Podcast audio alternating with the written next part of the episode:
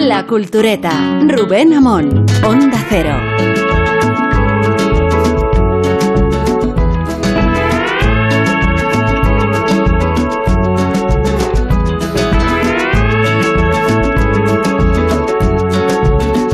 Pues hemos vuelto dos semanas después. Eh, me pregunto cómo vosotros, culturetas, y cómo nuestros oyentes han experimentado estas jornadas de tan pródigas al consumo de, de, cultura. No sé si por los regalos que habéis hecho, por los que habéis recibido, por el patrimonio que habéis acumulado, por todas las series que nos quedan por comentar, o por esta noticia que leíamos hace unos días eh, relacionada con el robo de un alijo de paquetes de Amazon en el estado de Oklahoma. Se tuvo noticia a través de la Fox News, que es la cadena de referencia de Guillermo Altares, de un sujeto que se hizo con 600 paquetes. 600 paquetes de Amazon, un alijo muy, muy significativo, no solo por las ilusiones que robó a quienes esperaban esos regalos en fechas navideñas, sino porque todos los paquetes estaban abiertos, menos los que contenían libros. es decir, como si el ladrón pensara... Eh, los libros se los voy a dejar aquí, ¿no? ¿no? No vaya a ocurrir que tengamos que leerlos. Y es curiosa la noticia porque se supone que Amazon, su origen, su razón nuclear de ser, era precisamente una librería online para abastecer al universo entero. Así que de ser este el negocio fundamental, y de seguir siendo Amazon, por supuesto, la primera distribuidora mundial de libros, nos encontramos que cuando se trata de robar un alijo, un camión que alojaba tantos paquetes, el ladrón decidió que los libros no había que ni abrirlos. Os doy las buenas noches, la buena madrugada a Sergio del Molino, que lo tengo a mi vera, casi en soledad. Sí. Sergio, ¿cómo estás? Bueno, y ni tan casi, estamos en el Cultureta edición Omicron, ¿no? Estamos aquí, madre mía. Es verdad. Nos han dejado solos. Siendo el único que vive fuera de Madrid, es el sí, único que el está único que vengo aquí. en el polígono. Esto va a ser un mano a mano prácticamente. Totalmente, o sea, no le vamos a dejar a meter baza a ninguno. A- Eh, a nadie. me, ha, me ha hecho gracia lo de los libros que has contado de Amazon, porque a mí hace unos meses me robaron una mochila en Madrid, en una terraza, en- eh, estando, estaba en una terraza, me puse a leer, me distraí y llegó un señor y me, robó la mochila. Y me dio, me dio rabia por la mochila y por los libros que, lleva- que, llevaban dentro, pero luego pensé en el ladrón, digo, el chasco que se llevará el pobre, que se creyó que se llevaba algo y solo había libros dentro, y además libros subrayados y demás. Digo, qué chasco. Y, y había, eh, recuerdo también en alguna feria, algún editor pequeño, independiente, de estar con él firmando en la caseta y terminar la feria, cerrar y irnos a tomar una cerveza y veo que él no echa la llave de la caseta. Digo, pero, digo, pero cierra tal. Dice, no, si son libros, no los roban. Aquí no viene nada, aquí no roba nadie. Bien, este mano a mano es prometedor después de estas anécdotas compartidas. Eh, no nos impide esto saludar a los otros miembros de la cultura y miembros, habría que añadir, empezando por Isabel Vázquez, que se encuentra en nuestra emisora de Badajoz. Eso, aquí estoy, aquí estoy. ¿Qué tal, Isabel? Pues muy bien, eh, feliz año a, a todos y a todos, eh, a todo el más allá. Esto me hace, me, me recuerda a aquello del padrino de los dos mafiosos que vienen allí de, de cargarse a Carlos, me parece que era, y decía, deja la pistola y llévate los canolis, ¿sabes? Es como... pues es un poco lo mismo. Lo importante es lo importante. Saludamos Da a Rosa Belmonte. Eh, Rosa, ¿qué tal? Hola, muy bien. Había un episodio de Shameless en la última temporada, creo, en el que robaban un camión de reparto y se lo repartían allí los vecinos. Si es verdad que no había libros. Y Guillermo No Altares, ¿tú qué tal? Hola, ¿qué tal? En, en- en uno de los nuestros, ¿os acordáis que están cerca del aeropuerto y, y lo mangan todo en el aeropuerto? O sea, no saben, ni, no saben ni lo que mangan. Llegan un camión ahí lleno de cosas, pero es verdad que no mangan ningún camión de libros. Sí. Tuve yo una anécdota con eh, la Asociación de Matadores de Toros que pensaron los ladrones que en su suntuosa de sede en la caja tendría que haber mucho dinero y al descubrir que no había nada lo que se llevaron fue la caja. Pero en plan Lucky Luke. La caja fuerte, caja fuerte. la caja fuerte para fundirla. Porque estando vacía como se encontraba, o sea, compartís un poco la sensibilidad, ¿no? De este ladrón que decide, por favor, me abstraigo de los libros por completo, a mí me quedo con los entretenimientos, independientemente de las familias que se han quedado desoladas por la ausencia de regalos. Claro, lo, lo, lo lo compartimos porque lo comprendemos. Yo que recibo muchos libros en casa, que alguna vez no me llega porque dice, oye, ¿te ha llegado? Digo, no me ha llegado. Dice, ¿te lo habrán robado? Digo, no. Es que no me ha Libros llegado. No, no, no te lo sabes, el libro no te lo roban nunca. No te- ya puedes dejar cualquier otra cosa en el Bueno, bueno, bueno, viene. cuando dejas libros siempre, a todos hemos perdido algún libro. Pero que porque lo has dejado y luego no te lo devuelven. Eso es porque Pero eso no es robar. Claro, eso no es eso es- robar. hay un interés del otro lado. Es verdad que si dejas una sudadera ahí de la serie de moda, probablemente te la levanten. Pero el libro en el que, en el que está basado, que hay veces que con razón los dejan, eh, eso seguro que no. ¿Cómo ha sido vuestro elijo, por cierto? Perdona, Rosa, decías. No, no, que yo a veces he dejado libros encima del contenedor de, de papel y, y se lo han llevado enseguida. Sí, eso sí, porque es gratis. A no ser que haya venido Tú alguien y lo haya metido tú dentro pones cualquier contenedor. cosa que ponga gratis, entonces la gente lo, lo coge, lo que sea, lo que sea, eso no hay... Perdón. Pero ¿cómo se ha sido de propicia vuestra, vuestro alijo, vuestro botín en estas fiestas? De, de- digo, de, fenómenos culturales, eh, de, de acopio, de, cultural. de género, de consumo. sí. Yo me he comprado muchos tebeos y, y he leído un libro que me ha encantado, que es viejo, a lo mejor lo he leído todos, que se llama La Anomalía. Me lo autorregalé para leerlo como primer día del año y me ha encantado. ¿Ah, sí te ha gustado? Sí, yo no Sí. lo- le tenía prevención. Mira, me lo voy a Pues me ha divertido muchísimo. ¿Sí? Me ha parecido, vamos, incluso lo propondría para futuras culturetas. si lo Este leo, ganó, ganó, ganó el concurso Ga- o algo. Ganó el concurso, sí, sí, ganó el concurso sí, sí. de- del año 2000 y me ha parecido un libro divertidísimo. Y mucho te veo. Me he decidido comprarme mucho, autorregalarme tebeos. ¿Os habéis autorregalado mucho? Sí. No. No, porque ya te- tenía cosas pendientes. No, Sí. tenía, tenía mucho material ahí. Eh, eh, yo, yo he leído un, un libro del que, vamos- del que vamos a hablar luego, si da tiempo, que es eh, Maravilla. una maravilla de Juan Gabriel Vázquez, que lo tenía pendiente, que también se publicó hace, hace, unos, me- hace unos pocos meses, Volver la vista atrás. Y sobre todo he visto mucha, mucho cine, mucha- Sí, muchas pelis. Eh, he aprovechado para que estaba en casa para para ver pelis antiguas en film, para ver cositas así, sí, la verdad que eh, Yo- ha sido más cinéfilo que, que literario.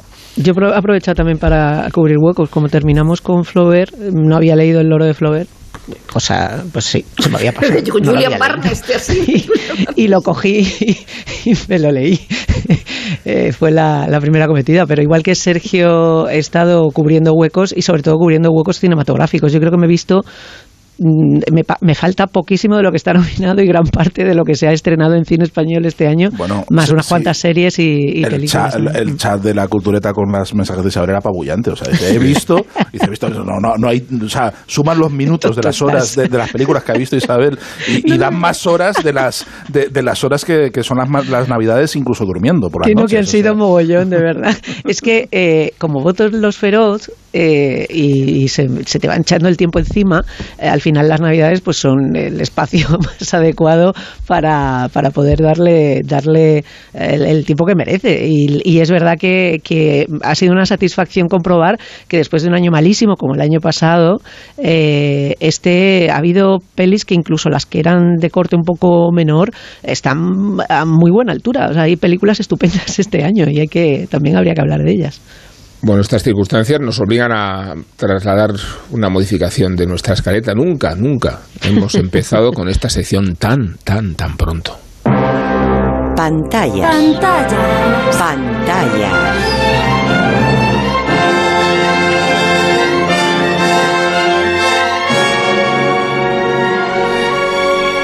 Revista de cine.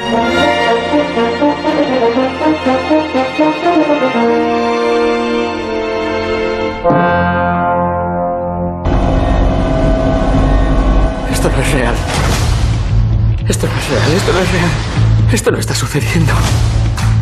Kate, ah, dime que esto no está sucediendo.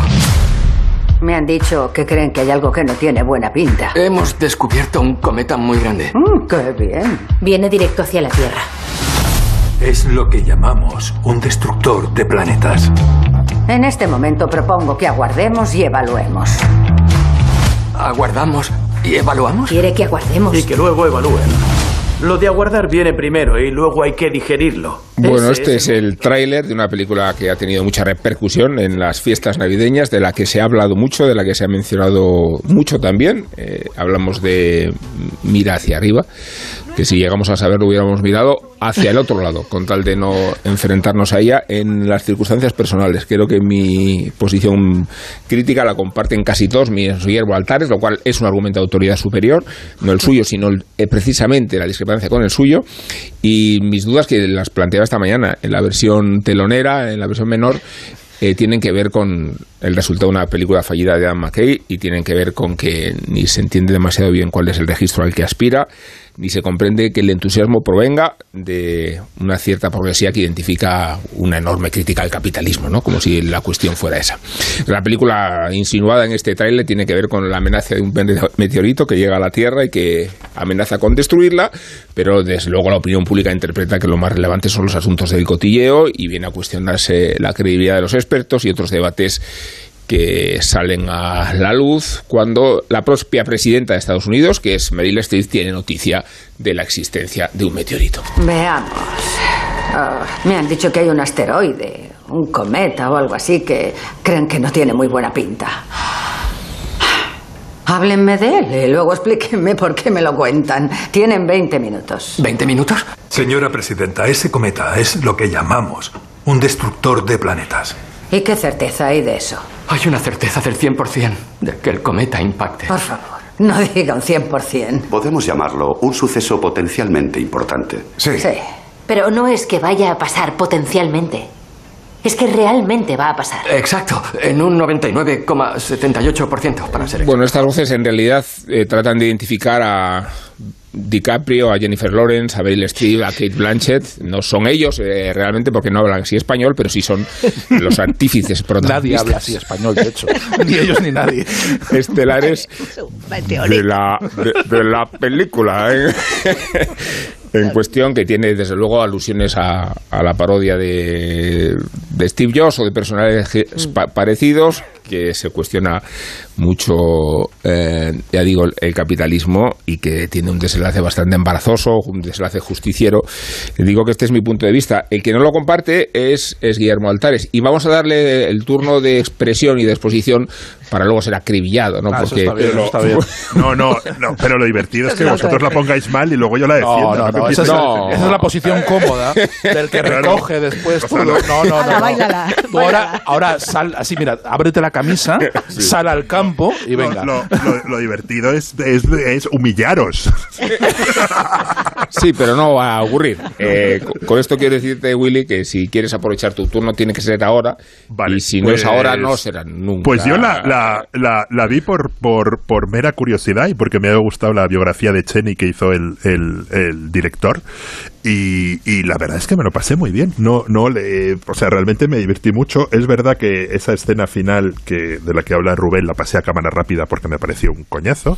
Pero si quitas en dos horas y media, diez minutos de, de, de- de película, el resto me pareció un- una sátira muy, muy graciosa, con personajes muy, muy divertidos, con, con realmente momentos de en- en- enorme risa, como cuando, lo- cuando descubres que el general, que el general del Pentágono le ha, le ha, le ha cobrado por los ex que son gratis.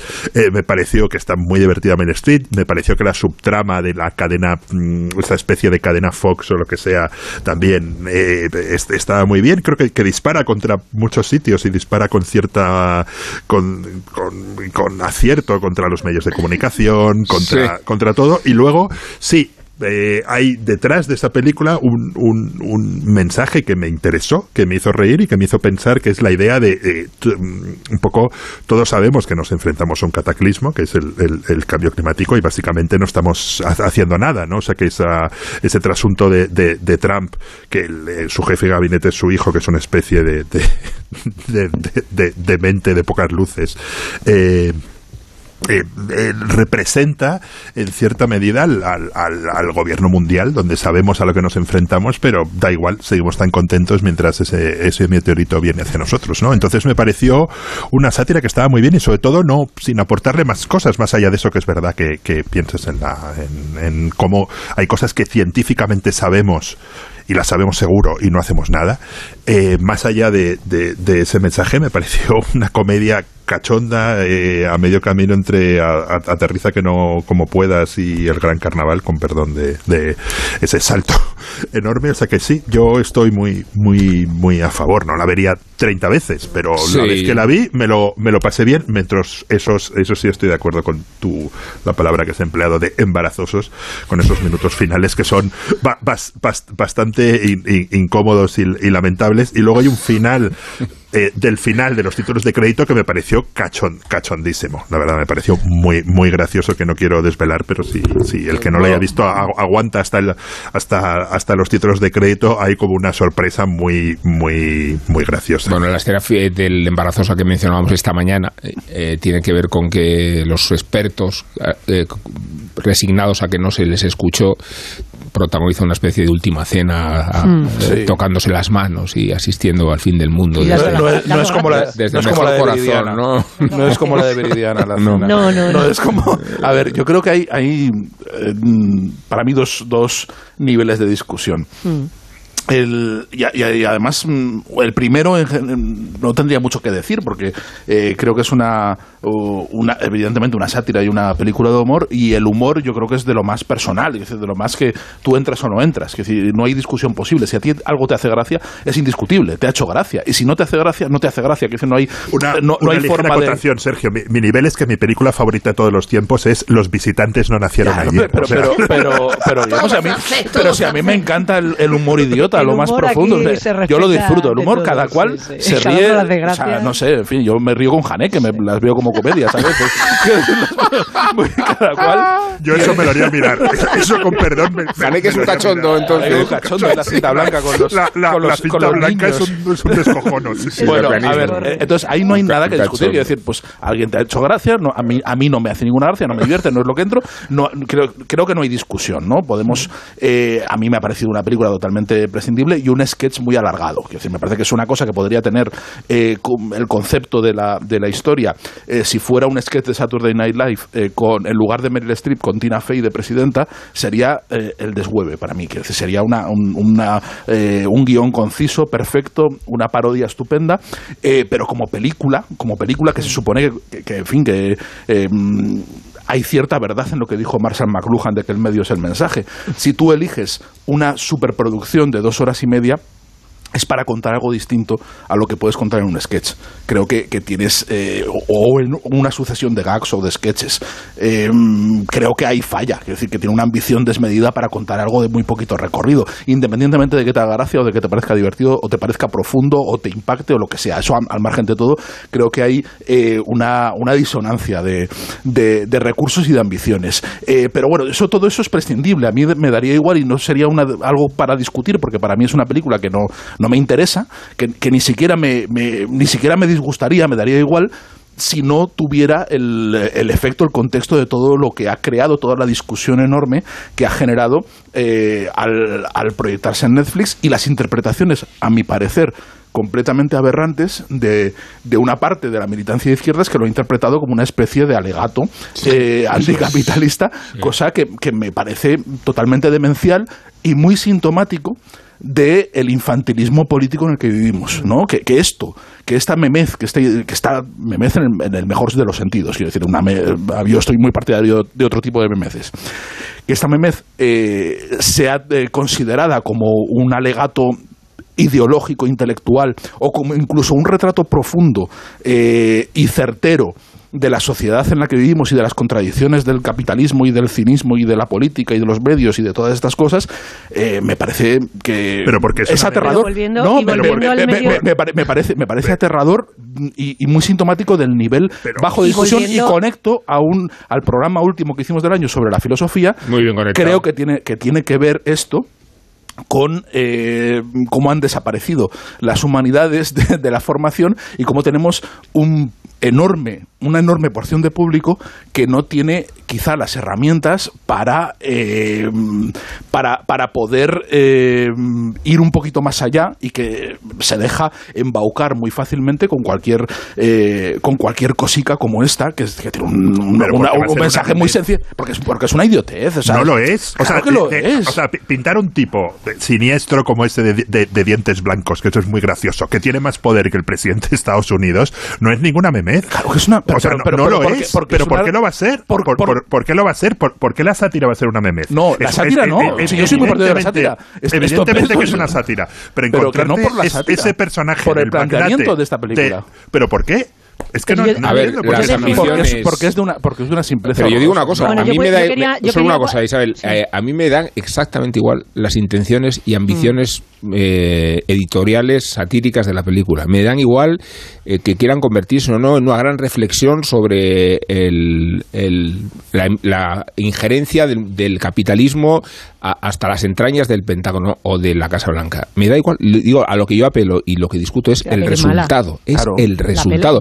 Se puede hacer muy buen cine propagandístico Claro. y creo que la película es fallada, Isabel, perdona. No, no, quería decir que de nuevo, como el medio es el mensaje, es no, no digo que no se pueda hacer, digo que es irónico que la gente abrace un alegato anticapi que, está protagonizado por 15 millonarios en una plataforma que expande a todo el mundo, que eh, va sorteando la legalidad allá donde se implanta y que, y que está dirigida con un presupuesto, no sé el presupuesto que ha tenido, pero son chorrocientos millones de dólares. Entonces, que no digo que no se pueda hacer, por supuesto que se puede hacer, eh, pero siempre, pero que es irónico, esto no es una película indie que se abre paso, ¿vale? O sea, que nos están dando eh, un poquito de cucharadita de un poquito de azúcar, como venía, decía Mary Poppins, ¿sabes? O sea, lo que te están metiendo es la medicina que te quieres tragar, no es un alegato, es eh, pues una, eh, una oferta complaciente de lo que estás esperando ver. Y, y- y además en eso toca todos los palos. Y puntúa alto, porque además está hecha, ca- casi está hecha con un algoritmo. O sea, es, Hmm. ¿qué es lo que tenemos que poner? Tenemos que poner todos estos tipos para que todo el mundo vea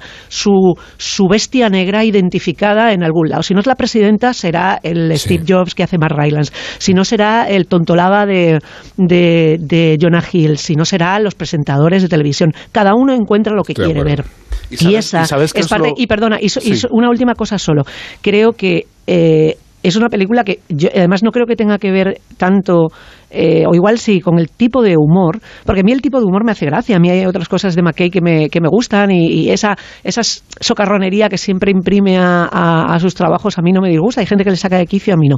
Sin embargo creo que esta película es primera versión de guion. O sea esta película lo que le pasa es que es una idea que eh, con un poquito más de trabajo y un poquito más, eh, más tal, le hubiera salido una peli mejor y es una peli muy flojer. Una peli muy flojer que, que, que protagonizada por este elenco tiene una sobredimensión y que el, el- sobre todo el impacto que ha tenido durante en el momento en el que se ha estrenado y, el, y, la, y, el, y cómo la ha acogido las redes como una especie de pantera es que además me hace gracia porque me parece tan tonto. Esto además tiene que ver con aquello que decíamos de Dune, ¿os acordáis? De que ya eh, cualquier cosa parece un tratado de filosofía porque solamente estamos esperando ver todo lo que queremos ver en, en cada uno de esos personajes. Y terminando, creo que el problema no es tanto el, to- el, te- el tipo de humor, sino que la sátira no está, no está trabajada, no es algo en lo que, hay- la que le haya dado una claro. segunda vuelta. De verdad, es una cosa que está, es una película vaga, Hay un- hay un- profundamente vaga. Hay un problema que lo ha señalado muy bien Isabel, que, que creo que tiene que ver con, con la concepción de la sátira. Aquí el espectador, Mm. siempre que hablamos de esa parodia de sales mejor persona del cine, el espectador sale mejor persona, sale con una superioridad enorme, porque el, eh, toda la película eh, privilegia el punto de vista soberbio del espectador frente a la idiotez que le Eso es. rodea, sin involucrarse dentro de eso. Una, una cosa que tiene la sátira es que eh, dispara también contra uno mismo, dispara también Sí. contra el narrador y contra, y contra, contra quien canta. es. También eh, nosotros nos incluimos dentro de la estupidez. Aquí no, aquí hay como un pasito por fuera, todo el mundo es estúpido menos yo. Quiero decir, ese, ese es un poco el, el- el- mensaje que te queda al final. Y yo, mm, a a mí es una forma de entender la sátira que me incomoda mucho, me saca por completo de, de- So- del, del- del Sobre todo, mira, el- el- el- la clave está, ya que está, hacemos sangre siempre de la misma persona, pero vamos a centrarnos en el personaje de Timothée Chalamet, que a- nos encanta meternos con él a todos. Sobre todo a mí me Rosa. parece, a mí me parece Ahora- ahora viene Rosa. A mí me parece una monada y muy buen actor, pero es verdad que, que, que da para meterse con él mogollón. El personaje, su personaje, su única función es dejar claro quiénes son los buenos y que todos están en el mismo saco. O sea, quiero decir, tienen que cumplir una serie de, de- de casillas, una serie de, de- tiene que cumplir una serie de requisitos para que todo lo que se vean identificado en cada uno de esos grupos entiendan quiénes son los buenos y quiénes son los malos. Entonces, en esa última cena, los redimidos, los que serán acogidos en el reino de los cielos, no los condenados frívolos que se van a quedar en el limbo, o, o- o vaya usted a saber, o peor, un poquito más abajo, eh, estos sí son los que están, digamos, eximidos de culpa de todo lo que está sucediendo. Y a mí eso, como bien decía Sergio, no me interesa. O disparamos a todos, o a mí me, o me estoy aburriendo muchísimo, porque entonces Mm. entramos en un término de, de de, de catequesis y de, y de, y de digamos, de, de le- moral que me aburre. Me aburre, Pero a simplemente me Leonardo, aburre. a Leonardo DiCaprio lo zumban bastante en la, en la película. No, O sea, es la tentación antes de la redención. Sí, pero, Es pero la se redime. antes de la Es el camino del héroe. Es un camino es. del héroe. Eso es. Claro, eso- y aparte es absurdo. es. Eh, Rosa Sí, Belmonte. eh, yo creo que estamos haciendo el tonto discutiendo sobre esto. Es decir, Llevamos, te- llevamos varias lo- temporadas. Lo que está, no, no, pero que De eso va el programa, haciendo- ¿no? Me habéis engañado. Sí, es no, pena. estamos haciendo lo que está haciendo toda la gente. Es decir, por una vez voy a, voy a citar a Carlos Bollero dándole la razón. Es decir, cuando él hace la crítica de, de la película, dice, vista y olvidada. Pero resulta que no la hemos olvidado, que de pronto se ha generado un, lío a, a- a- a partir de una película que simplemente es una sátira divertida y ya está, que no, que no, que no tiene más allá, que no, que, que no, que no es el signo de los tiempos, que no es una metáfora, que tiene gracia porque tiene sketches sueltos que, que, que tienen gracia, pero, pero, pero es una película que, pese a ser una sátira entretenida, si te abstienes de cabrearte con algunas cosas, va contra todo y eso le resta fuerza probablemente. Pero yo, eh, a, a- a Willy lo que más le, le preocupa es lo del cataclismo que nos viene. Es decir, a, a mí lo que más me preocupa de la película, vista, vista eh, eh, eh, desde nuestros tiempos, desde el signo de nuestros tiempos, es eh, que la gente no se crea lo del meteorito cuando lo está viendo encima. Es decir, es- esa parte es la única que me hace eh, eh, gracia o, o me cabrea a la vez. Es decir, las dos cosas, ¿no? Es decir, pero coño, que no ves que lo tiene ahí encima, como que no, que no te lo crees, Claro. pero en el fondo... La peli no es, no es Pero- despreciable del todo. O sea, que No, no, claro que no, chulas. pero que en el fondo me parece tan entretenida como Telepasión Airlines, Pero- que, que- que era una cosa que también jugaba con aterriza como puedas. Ya, pero no creo que, Rosa, que se pueda sustraer la película a lo- que ha representado y en lo que se ha convertido, porque eso forma parte del recorrido de la película. ¿eh? Si no, no estaríamos Claro, pero no ella. y creo, y que- Si creo no que estaríamos hablando de eh, yo estoy de acuerdo con lo que dice Isabel sobre el inventario de recursos casi enciclopedios, enciclopédicos que, hay que utilizar para conmover a un público y crear una especie de estado crítico. ¿no? Y, y en ese contexto, yo lo que le reprocho a la película, acaso si es, es coherente con la forma de ver el mundo, es que desde luego el centro del mundo no es Washington. ¿eh?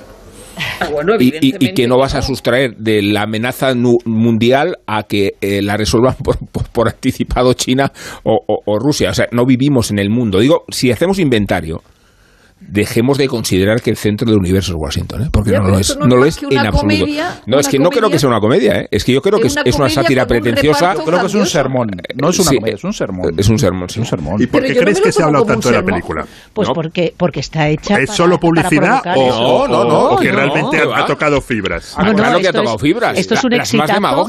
Es un exitazo en toda regla. O sea, lo miremos como lo miremos, es lo que se pretende cuando uno estrena una película de gran consumo y esto ya es el espacio que ya no ocupa el cine. El cine no tiene esa capacidad de conmoverlo, tiene las plataformas y lo hacen de esta manera.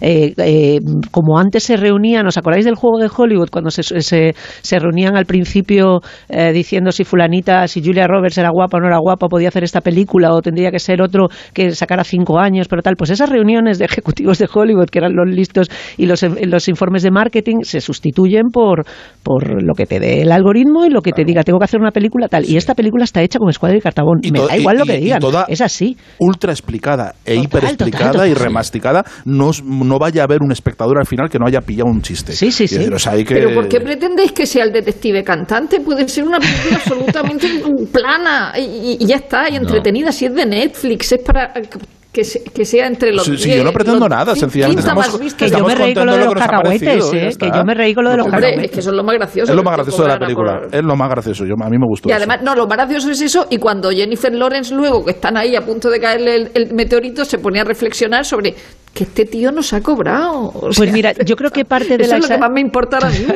y porque ella es muy graciosa. Eh, yo creo que parte de la exasperación, o por lo menos ah, yo lo identifico en mi persona, eh, no solamente es la reacción de los demás que me parece ridícula e irrisible, sino que también hay cierto em, em, cabreo por desaprovechar una oportunidad de juntar a tanta gente con talento para hacer Es esto. cierto, o sí. sea, es como, tío, ¿para esto? ¿En Sí, serio? que- Tío, de verdad, un poquito mejor, ¿no? Es, no sé, es un poco Casino Royal, ¿sabes? La, Es que de, esto, la de James Jos- Bond dice, José pues, Mota habría hecho un mejor. programa estupendo con esto. O sea, Yo un- no sé cómo le tienes esa afición a José Mota, ¿eh? Yo sí que se O sea, la tengo. Me parece terrible. Yo sí que se la tengo, pero me Ya lo parece. sé. Hablemos Te lo de José leo. Mota. Sí, sí, sí, sí, lo No tengo. sé. Hace una cosa al año y me parece que conecta muy bien con, con los que somos con los En José realidad Botas es porque hace una cosa al año, por lo que no sé. Si Probablemente importa, si no os importa, voy a sujetar un poco el, el programa porque se nos va por Qué. No ha hecho solo una cosa, perdona Rubén, solamente sí. una postilla, no solamente ha hecho una cosa, Sí. ha hecho un papel secundario en Chavalas también este año, José Mota.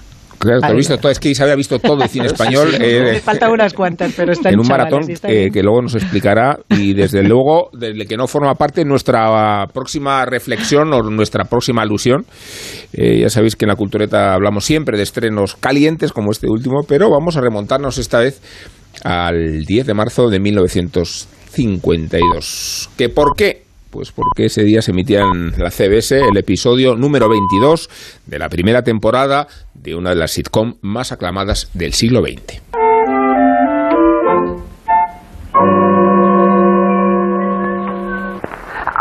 ¿Quién soy? Bill, Sam, Sam, No. Pedro, Pablo, José. No, soy yo. Oh, sí, claro. Muy, pero que muy graciosa. Mm, hola. Hola. Oye, ¿viene alguien a cenar? Eh, ¿Quién? ¿Te gustan los vasos para el agua? ¿Quién viene a cenar, Lucy? ¿Verdad que la mesa está preciosa esta noche? Lucy, ¿quién viene? Unas personas. Lucy, ¿quién viene a cenar aquí esta noche? ¿Quién quieres decir además de ti y de mí? Sí, además de nosotros, ¿cómo se llaman? Freddy Ethelmers. Un momento. Creí que me habías dicho que Freddy y Ethel se habían pelado y que estaban furiosos. Y así es. Tenía entendido que ellos no se hablaban Y no lo hacen. y que él está en un hotel Y lo está. y que ella no lo deja entrar en casa. Y no lo deja. Pues si así es y no lo hacen, lo está y no lo deja, ¿a qué viene esto? Pues... Pensé que... Lucy, Esmeralda, Maguilicuti, Ricardo. Sí. Creí que habíamos quedado en que no te meterías más en los asuntos particulares de otras personas. Pero Ricky... Lucy, a veces pienso que no tienes nada dentro de esa cabeza. Bueno, el éxito de Lucille Ball y Desi Arnaz con I Love Lucy fue estratosférico, aunque no todo detrás de las cámaras era tan sencillo y es lo que retrata en gran parte la última película de Aaron Sorkin. Esta sí que es una referencia totémica en el culturómetro. Se titula Being the Ricardos. ¡Acción! Lucy, estoy en casa. ¿Y por qué esto sale ahora? Lucille Ball amenaza nuestro estilo de vida. ¿El FBI tiene algún caso abierto contra Lucy? Ayúdame a salvar mi matrimonio. ¿Cuántas veces tengo que decirte dónde estaba y lo que estaba haciendo? Vas a tener que explicarlo. ¿Estás de WhatsApp? Soy Lucille Ball, si estoy de WhatsApp se nota. La cosa se nos va de madre. ¡Qué locura! ¿Me has engañado con otra mujer? Se lo han inventado. ¿Y si me abuchean? Si te abuchean, se acabó. Perdón, me he perdido un momento.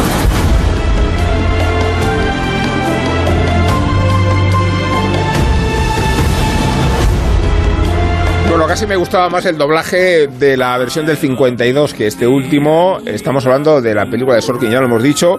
Lo que no hemos dicho todavía es que la protagonizan Javier Bardem y la mujer sin rostro, que es Nicole Kidman. Digo sin rostro porque de tanto operarse se ha quedado eh, irreconocible y casi inexpresiva. Eh, no sé si el entusiasmo hacia de Ricardos es mayor al de No mires arriba, seguramente sí. Y voy a darle el turno... ¿Cómo que no? Pero, bueno, ¿pero qué pasa? O sea, hoy, hoy Guillermo va al revés de todo. Yo la- o sea, yo ¿pero la aguanté, la aguanté. Va al revés de todo. Ay, me encanta La aguanté, Willy. no, No. la, la aguanté media hora y, Mal- y, y a la mierda. Y, y me hice un. y A me- ver, ¿qué es? a ver, a ver. ¿Quién es el de a la mierda? Un Ferran Gómez este. eh. ¡A la aguanté, mierda! Aguanté media hora y me dije a, a la mierda. Bueno, ya, o sea, tiene el interruptor cambiado. A Willy hay que. A ver, le hemos puesto con el polo contrario. En Me todo parece un truño.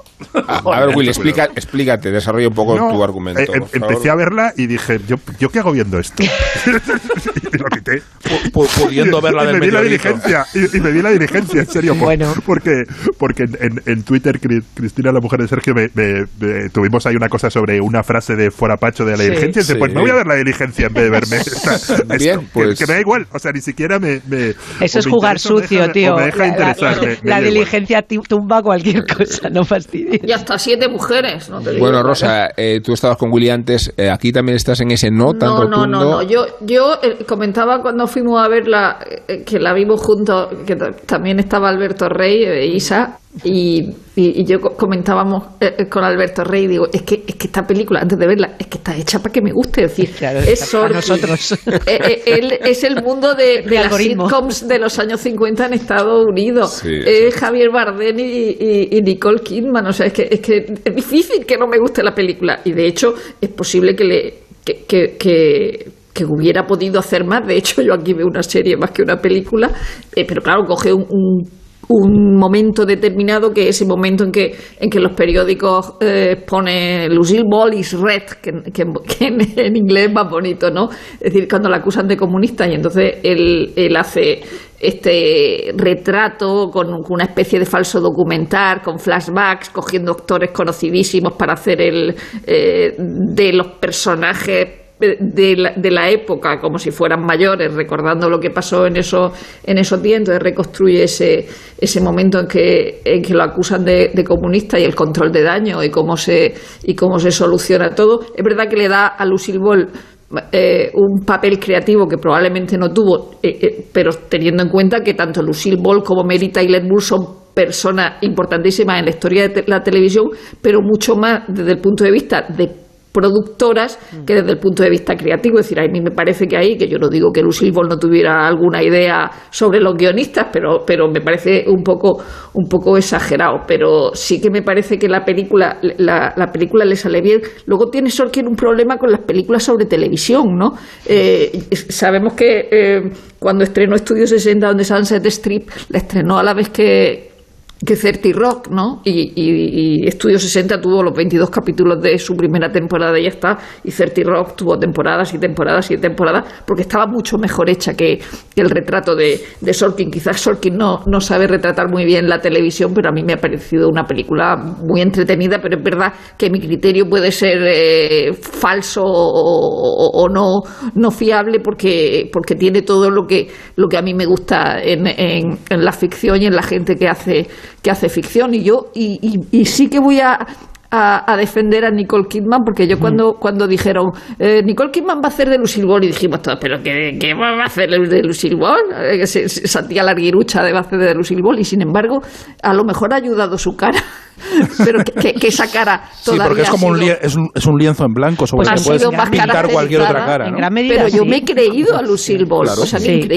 y pare- no- y parecía no- increíble. Está muy bien caracterizada, Y no tenemos y no le damos suficiente importancia al trabajo de voz que hace. Ella hace eh, una, Sí. un trabajo eh, de, de modulación eh, interesantísimo que evidentemente no se aprecia en el doblaje, eh, que no la asemeja a la voz de Lucille Ball, pero recuerda es co- esto como dicen los cursis cuando toman el vino, sabes los matices, los colores, pues Sí. parece que evoca a la- al tono de Lucille Ball. Yo estoy de acuerdo con Rosa en que probablemente los incondicionales de, del tema que, trate, de- que trata y los que somos muy devotos de Sorkin, perdonemos los, los pecadillos y la sensación al salir del cine era no sé cómo se puede enterar nadie y eso es, es, eh, en detrimento de la labor de Sorkin de lo que ha sucedido porque necesitas tener información previa porque no se, no se preocupa por darte eh, digamos un respaldo o un contexto, todo lo que es subrayado en, Ah, pues yo no, otra estoy, yo no peli. estoy de acuerdo. Yo creo que está eso muy pasa bien. Tú no eres un espectador. Yo creo, yo, creo- yo- Mankiewicz. yo Eh, creo pero que, que- déjame terminar sí, el sí, argumento, sí. Sergio, solamente una cosa, pero creo que lo compensa con, la- con las tres líneas o las tres patas en las que se basa la película, porque por un lado va el, digamos la, la- la concepción y la creación no solamente de una de las sitcoms más importantes, no, es la sitcom fundacional. La sitcom existe como formato televisivo por esta, eso es, por esta, por, por Te quiero Lucy, Te quiero Lucy es lo que hacen para Lucille Ball, que a partir de que ella venga de hacer eh, espectáculo en vivo se, se, percibe que debe haber eh, audiencia en vivo y así eh, ver dónde la gente se ríe para poder reescribir los chistes o ir enmendando, digamos, la escritura de cada capítulo. Al mismo tiempo, toda la producción se va adaptando a lo que es el matrimonio y lo que son la- lo que mejor funciona, o sea, es hacer la televisión en directo. Hay un libro de, de Jess Oppenheimer que, que, que es el creador, el, el, el productor ejecutivo, que es el personaje que hace Tony Hale, que por cierto está maravilloso en la, en la, en la película, eh, sobre cómo se hizo, se llama Luces, Acción y Lucy. Bueno, no recuerdo exactamente el título, pero es un, es un libro que explica muy bien lo que es el- la concepción de la serie. Por otro lado está el tema de la caza de brujas, que siempre como fondo de la amenaza de esa época, y por otro lado está la, la- de, la, de la psicosis y de la- lo absurdo, del peligro en el que está cualquier persona que, que, que- que sacara la cabeza un poco, eh, por lo ar- arbitrario de las acusaciones además, y luego está por otro lado el matrimonio, la historia del matrimonio, eso tiene que ver también con la participación creativa, porque estamos en los 50, no son estas señoras tipo Rosalind Russell de los años 30 que pueden andar por los pasillos en pantalones. Esta tía, como bien decía Rosa, tenía un poder inédito, en, en- y sobre todo en ese momento en el que ya la situación eh, familiar era regresiva. Está ese momento en el que dicen no puedes poner una señora embarazada porque la gente va a pensar que de dónde vienen los niños. Y esa es la televisión y esa es la América en la que se está haciendo este Y las programa. camas separadas, O claro. sea, de las camas separadas. Entonces, creo que lo que deja de explicarte de alguna manera en el trasfondo político o en el, o en el televisivo, lo compensa en la dinámica además de pareja que creo que está muy muy bien armada y como colofón y esto sin spoilear quien salva digamos el día en, en- la conclusión porque esto es historia tampoco está, es Wikipedia en la, en la película es un chiste buenísimo. O sea, decir que esa persona que hace esa llamada de teléfono es el héroe de la historia es un chiste en toda regla, no fastidies. O sea, es como, Sí. es como, eso sí es sátira, ¿ves tú? Es- eso es- sí que es es, una maravilla. Eso sí que es una- es un colofón. Decir, toma. Y esta es la verdad,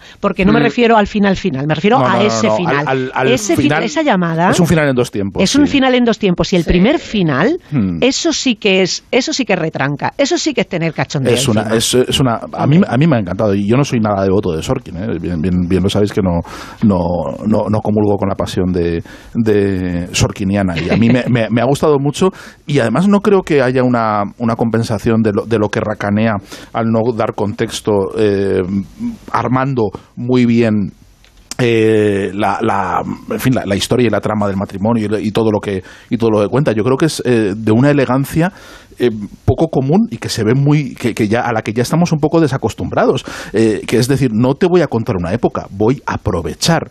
Una, un, un momento, una- un, un relato histórico, una- algo que sucedió en un momento determinado histórico y voy a usar ese ambiente, ese contexto como fondo para contarte esa historia, para hacer una, una narración muy bien armada. Y te da pistas suficientes, suficientes para cualquier tipo de espectador.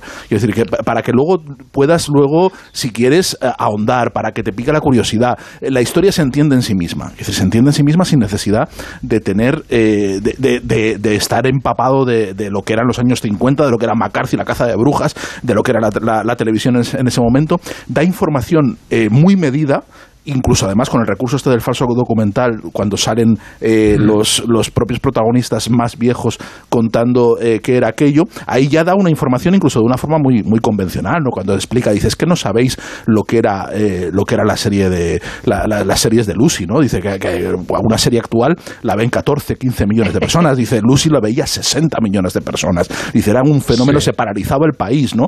Cuenta esas cosas, están La veía toda la gente que tenía tele. Claro, y están metidas con pildoritas, sin, ma- sin, sin darlo masticado, sin poner cartelitos, sin poner esa cosa tan horrorosa del, del guionista torpe que es dar... eh, Que voy, ¿no? da- Dar diálogos, no, dar diálogos informativos. Eso pasa mucho, mucho Sí. en, en las policíacas, ¿no? Cuando están en CSI y te dice, ¿qué estás haciendo? Dice, pues he cogido, dice, dice, he cogido el, de- el ADN, dice, coño, si te lo tengo que explicar, pues no, no, no sé, no sé qué haces aquí. O sea, esto, esto lo tienes que tener sabido ya de casa. Oye, Ese tipo de cosas no existen. Y eso creo, solo Sí, perdón, sí, sí. eh, me parece que es muy elegante por parte de, de Sorkin y a mí me ha parecido una película eh, est- estupenda, de verdad. Yo la, he disfrutado mucho eh, y incluso con la inexpresividad de Nicole Kidman, que creo que, en fin, que, que funciona a veces eh, como como, como una, un, un elemento que, que sirve para dar la réplica a Javier Bardem, que también está, está divertidísimo. Me, me, me- lo- Él está lo- él está brutal, genial. ¿eh? Él está genial. Y aparte le confiere el, el sex appeal que tenía de Siarnat, que ahora mismo es un señor grimoso, Sí. pero que en esa época era el Latin Y Lover. con sus trajes y sus cosas, Y y sus gestos. no es le hemos escuchado cantar tanto en su vida, ¿no? Nunca, nunca, no. Además, claro, Está continuamente cantando en la película. Existe, por cierto, que existe un, un comentario que, que, que yo siempre he oído y que, y que no está en la película, que, que en- es un comentario que hizo Desi Arnaz al parecer eh, cuando, cuando se eximió a Lucy de, de- del- ser roja. Dice, eh, la presentación según eh, eh, se, ha dicho siempre, era aquí viene mi, mi mujer, la, la, pelirro- la mejor pelirroja, dice, lo que tiene dice lo, es lo único rojo que tiene el pelo dice y ni siquiera es real sea era la- la- el comentario que hizo para, para hacerle para hacerle pasar que era era muy gracioso ¿no? Bueno, vamos a seguir hablando de comedias y de comediantes del siglo pasado, pero se ha producido una escena un poco inquietante porque Ah, en no, el no estudio que no frecuentan los Uy, que estáis mía. fuera, Espera, ahora sí que lo he visto. ha habido una aparición como si fuera Carlos Zumer, ¿no? Un- Una presencia Pero es vaporoso. de ultratumba, es vaporoso. Está sí. como flotando en el aire. ¿verdad? Felipe Mateos Ah, y Nacho ahora. García lo observan con estupefacción, preguntando si es real o no es real. Yo Es creo el, que no es el. Zumer de las navidades pasadas. Oscuro, va, va vestido de negro. Eh, diríase que con un chándal de los Brooklyn Nets. No lo sé, y os prometo que no he bebido. Decíamos de comedias y de comediantes, y estamos hablando de los del siglo pasado. Así que queréis el- hablar de es otra veinte- ese es serie. Qué el fuerte el 19. siglo pasado. que habéis es el 20. Ah, es verdad que para Claro. nosotros el siglo Nosotros pasado. el 19, Claro, nosotros todavía estamos en el ¿sabes? 19. Dicho, No, pero en este caso es el siglo XX. Vale, 20, 20. siglo XX, pero, pero de hace cierto tiempo. Porque queréis hablar de una serie eh, que la protagoniza un personaje femenino eh, eh, y de varias cómicas. Bueno, hemos hablado de Lucille Ball, de Liam Burster, de Rina Rauner, incluso de John Rivers.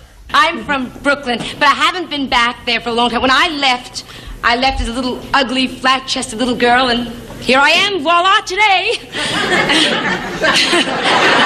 An ugly, flat chested little woman. But, uh, except, I, may, uh, I, may I throw away my monologue for a second? Can I show you something? Because I was talking a to the audience before. I am not flat chested tonight. I usually am flat chested, but I bought a brassiere today that is so. No, no, no, no. Would you mind, Carolyn? Wait. Voila!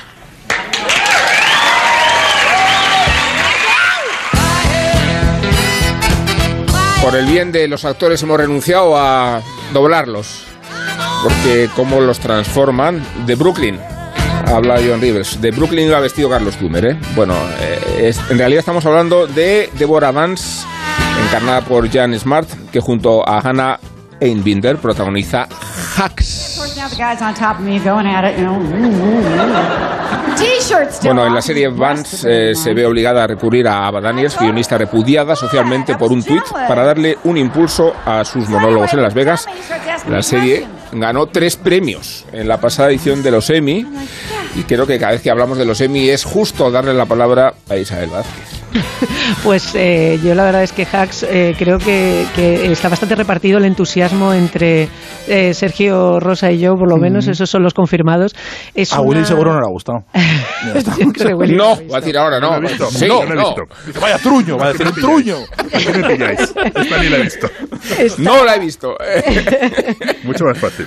Pues es una, es una serie, eh, pues eh, has contado perfectamente la premisa y es un cruce entre pues una sitcom tradicional con la, la, libertad de, de tacos y de barbaridades que se pueden decir ahora en plataformas, lo cual lo hace pues eh, mucho más disfrutable, claro, eh, y con la, sobre todo con la compensación esta de la, de la distancia generacional y de la, de la confrontación generacional, que es donde está toda la comicidad. O sea, esto es una cómica woke que realmente es de la, pues esta Estela Hannah Gatsby de la no agresión, de hacer humor que no ofenda, que, que tal, y al mismo tiempo ya está cancelada por un ofensivo con un senador republicano y unas insinuaciones eh, sexuales.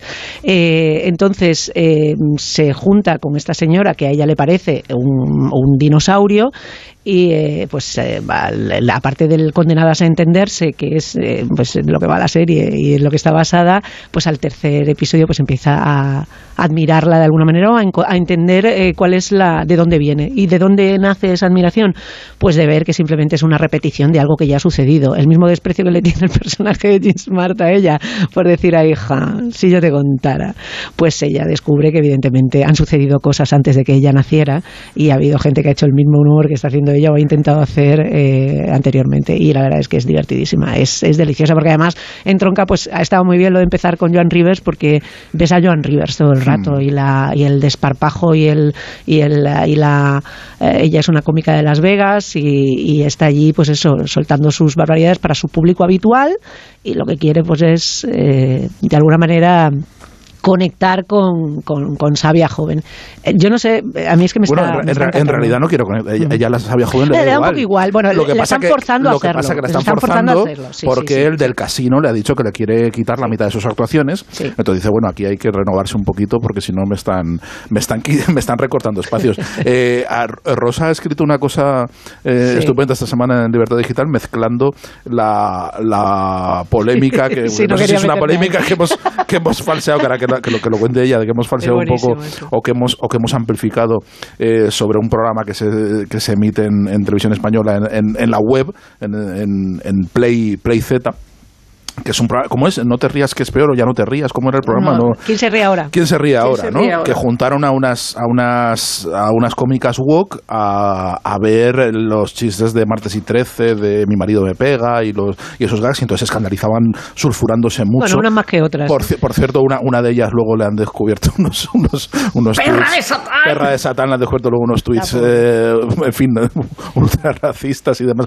Es, es, eh, lo, lo del, lo, lo del ojo y la viga y la y, y la paja y esas cosas que ya no sé cómo es el refrán. Eso es maravilloso. Y mezclando esas cosas con el relato de Hacks, que de verdad que, que- que está, es, es una serie divertidísima, con, una, con un recurso eh, ya muy, muy manido, que es el de, el, el- el de la mezclar dos, dos inconciliables que al final acaban encontrándose, y aquí con el choque generacional sobre todo, y el choque también económico, porque la, la guionista está en horas bajas, la han cancelado, y necesita, claro, necesita rápidamente, necesita pasta, y se ve mm, envuelta en un mundo, en el mundo del ultralujo, hortera, kitsch, eh, desmesuradísimo, de quien ha tenido un exitazo toda su vida. Que Cuando es- se es ganaba pasta cuando se ganaba una pasta. Entonces que vive, vive en una mansión eh, donde le echa peces todos los días, es decir, que compra, compra peces de un camión que va a echarle peces agua para poder, roba. para poder pescarlos, para luego poder Sí, ir es- echa. y luego, o sea, es, una, es, es, un, es un despropósito total y claro, eh, la extrañeza, es- el choque de los dos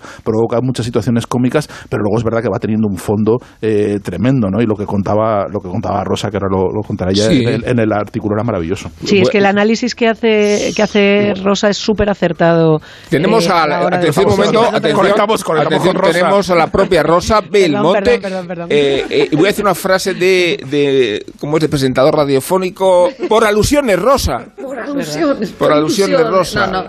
Yo, aparte de, de lo que escribieron en el artículo, es verdad que yo tengo fascinación por Jean Smart desde que salían chicas con clase y era la tontita, era como la Rose Nyland de chicas con clase. Luego la hemos visto de mujer del presidente en 24 o en Fargo de, de, de malísima jefa de matriarca de unos delincuentes.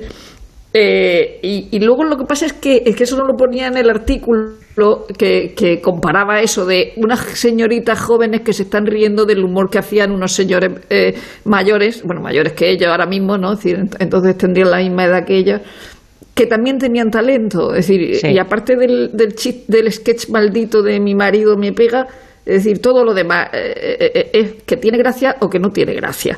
Eh, y, y, claro, reírse de Jaimito Borromeo pues me parecía una cosa verdaderamente chistosa, porque de eso no hemos reído nosotros. Entonces ese aire de superioridad moral, que es el que se ve también en, en Hacks, es decir, yo te desprecio intelectualmente, cómicamente, hasta que como no sabes de lo que estás hablando, ni de lo que te estás riendo, ni de lo que estás despreciando, a- a- acaba cogiendo una cinta VHS y viendo un late night del 76 que no se llegó a emitir con Gene Smart, con Deborah Vance, diciendo unas cosas graciosísimas como, sí, sí, no, no se ha estropeado la tele, están viendo ustedes una mujer prese- presentando un late night, ¿no? O mi, mi asesor no sabía cómo facturarlo y se ha puesto loca del coño. O quiero que este sea un entorno seguro. Le he dado a los hombres unos guantes de lana y a las mujeres unas pistolas. Que todo, claro, todo eso lo podría haber dicho ella y dice, si esta lo ha, lo ha dicho antes. Pero sí es verdad que hay una, que hay una, hay una una diferencia entre el mundo español y el mundo, lo digo por, por, por, por- la, la relación entre estos dos, dos productos televisivos, ¿no? Eh, que Gene Smart, es decir, el personaje de Deborah Vance, igual que has puesto a Joan Rivers, está basado en todas las, en varias cómicas, está basado en Debbie Reynolds, está basado en Phyllis, Dil- en Phyllis Diller, está basado en Elaine May y, por supuesto, en Joan Rivers. El problema en España es que, eh, eh, claro que tenemos mujeres, mujeres, es decir, tenemos a Marisa Pérez, tenemos a Lina. Morgan, pero no hemos tenido ese cuerpo de, de cómicas eh, de, Mm. de stand-up. Eh, En España es verdad que eso no, no- nos resulta más extraño, es decir, que no tenemos el caso de estas cómicas legendarias que, ha- que han forjado el humor eh, bruto, desde luego Joan Rivers, ¿no? La de eh, Joan Rivers ha sido pues, probablemente la más, la más bruta de todo y, y yo, y yo me río de todos los chistes de Joan Rivers, ya sean racistas o sean lo que sea. Es decir, ella misma decía, oiga, no voy a parar de yo reír de una persona que le falta una pierna, si mi marido le faltaba una pierna. O sea, ¿qué se ha creído? Ro- si yo soy judía. Qué bonito, qué bonito el momento cuando poco a poco la metamorfosis se va, la, la, la cómica joven se va convenciendo de, sí, de que, de, riendo, de hay que no hay que reírse, pero, pero hay un momento también en el que, claro, De- Deborah Vance, el personaje no, no es no es nada, no es, no es tonta, no es una mujer No, idiota, ya, todo lo contrario. Entonces, claro, ella, eh, la, la joven tiene que inventarse chistes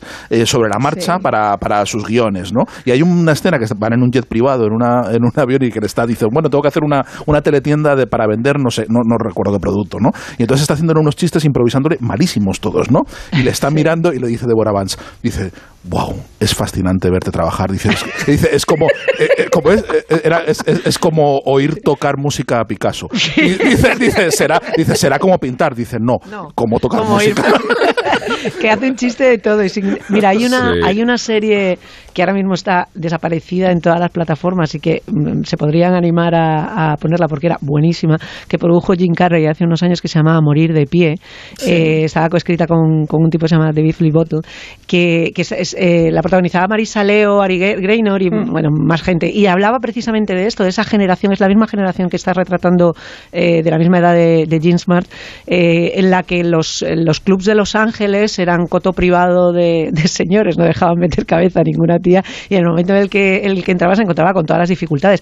Y a propósito de qué chistes se podían hacer, qué no se podían hacer, si te invitaban o no te invitaban a- a- a Johnny Carson, eh, si podías tener el momento de gloria, si ibas a prosperar. Esta era una parte solamente de la serie, pero y sobre todo de la segunda temporada, pero estaba también muy muy bien retratada y, es- y era, era en formato drama, pero, pero tenía partes graciosísimas también y retrataba muy bien esa, esa generación. Bueno, la lista de deberes de pantallas incluye Listening to Kenny G, Hierve, Quédate a mi lado, La vida sexual de las universitarias, Estación 11, Los policías, Upright, el libro de Boba Fett, Tabloid, pero no nos vamos a ocupar de ninguna de ellas, porque el tiempo Vaya. se ha ido consumiendo. Vamos a ocuparnos de la sección de Miguel Venegas, que habla de fútbol, pero lo hace en relación con un autor que Guillermo Altares que espero siga entre nosotros. Eh, Guillermo, estás ahí, ¿verdad? Despidáis, sigo aquí, sí, sí. Bueno, pues habla Miguel Venegas de un autor que te gusta mucho, que me gusta mucho, que es Philip Kerr, eh, y de la pues, trilogía de novelas policíacas que puestas a girar, giran en torno al balón.